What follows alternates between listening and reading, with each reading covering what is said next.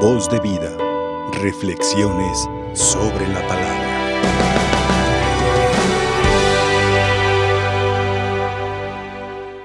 Este miércoles, ya de la cuarta semana del tiempo de Cuaresma, la iglesia nos propone una palabra de vida, porque cada día nuestro Dios se acerca a nosotros, cada día nuestro Dios busca de alguna manera manifestar su presencia, porque Él todos los días está presente en medio de nosotros.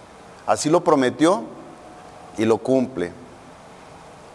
Por eso en la Eucaristía nosotros descubrimos la presencia de Jesús en la palabra, en el hermano que participa en la Eucaristía, en el hermano por el que pedimos en nuestras intenciones, en la presencia sobre el altar de Cristo, cuando oramos, hacemos presente a Jesús. Y el que tiene fe, abre sus ojos para descubrir con esos ojos interiores la presencia de Dios.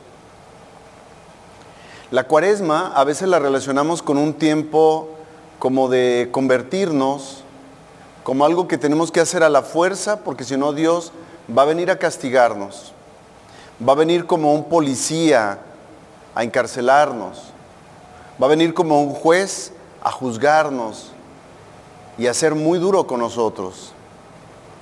La palabra de hoy nos presenta a un Dios hermoso, a un Dios cercano a nosotros.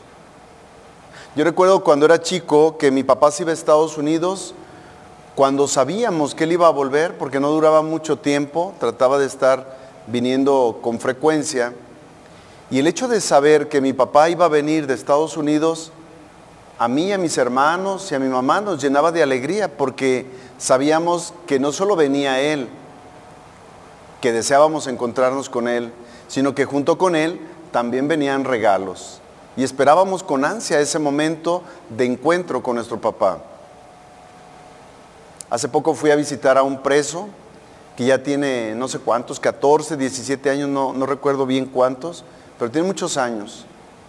Y él dice que en este año eh, le han dicho que ya puede salir. Y, y presenta este momento como algo extraordinario. Imagínense 17 años o 14, los que sean, de estar ahí encerrado. Tiene muchas ilusiones de acompañar a su mamá, de hacer una familia, tiene ilusiones de, cambiar de vida, de aprovechar el tiempo que Dios le conceda de vida. Hoy hablé con él por teléfono y, y, sueña con ese momento y lo presenta como algo extraordinario, como algo que desea con intensidad vivir. De veras tratando de, de aprovechar ese tiempo que Dios le dé. Pues la primera lectura nos habla de eso. Imagínense a alguien que está lejos del pueblo de, de Jerusalén, y que viene Dios y le dice, prepárate y regresa a aquel lugar. Alguien que tiene mucha hambre, que ha pasado días sin comer o que tiene mucha sed en medio del desierto, la primera lectura nos habla de eso. Ya no sufrirán más de sed. Y yo mismo facilitaré para que por donde vayan pasando haya alimento abundante ya no los afectará el bochorno, ya no les afectará la luz del sol, ustedes que han estado tanto tiempo expuestos en el desierto, ya no.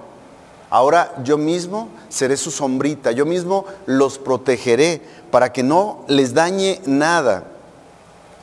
Yo prepararé los caminos. Hace días fui a un pueblito por allá muy lejano, se llama Mesa de los Cangrejos, como cuatro horas y media de aquí de la ciudad no sé cuántas horas, tres horas por, por terracería, ¿no?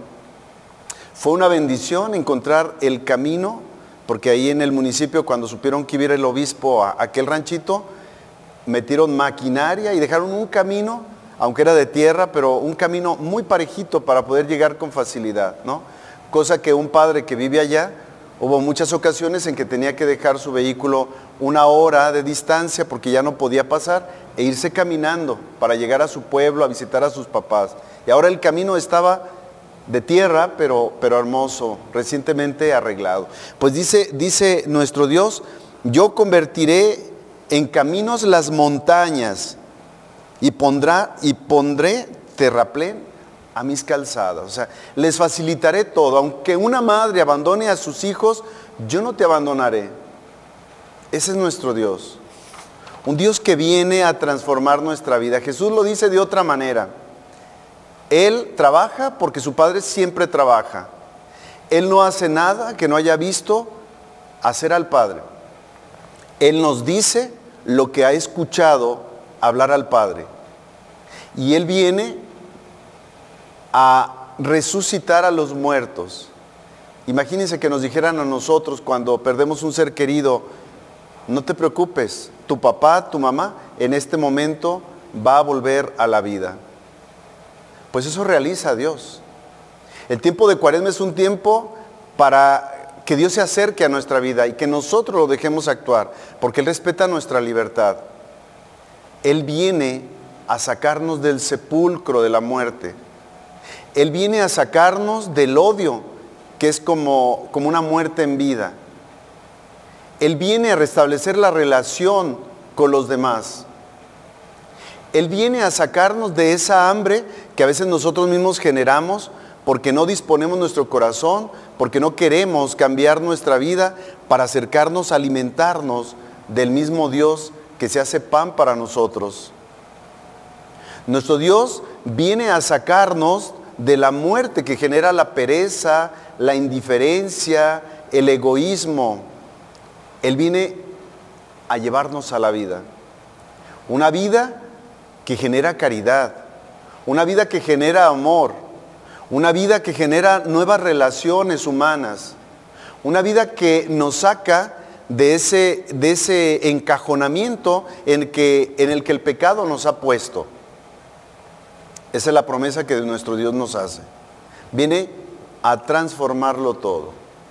Abramos nuestros ojos, abramos nuestro oído, abramos nuestros ojos internos de la fe para que descubramos no a ese Dios castigador, no a ese Dios que viene a juzgarnos, encarcelarnos, a ese Dios que está preocupado por echarnos a perder nuestra vida. No, descubramos a ese Dios que es amor, a ese Dios que es misericordia, a ese Dios que viene a salvarnos, a ese Dios que viene a transformar nuestra vida. Y que este miércoles sea una oportunidad, si no lo hemos logrado en el resto de la cuaresma, que este miércoles sea una oportunidad de mirar a ese Dios, a ese Dios que nos presentó Jesús, no a ese Dios que nosotros nos hemos creado, al Dios misericordioso. Que así sea. Voz de vida, Reflexiones sobre la palabra.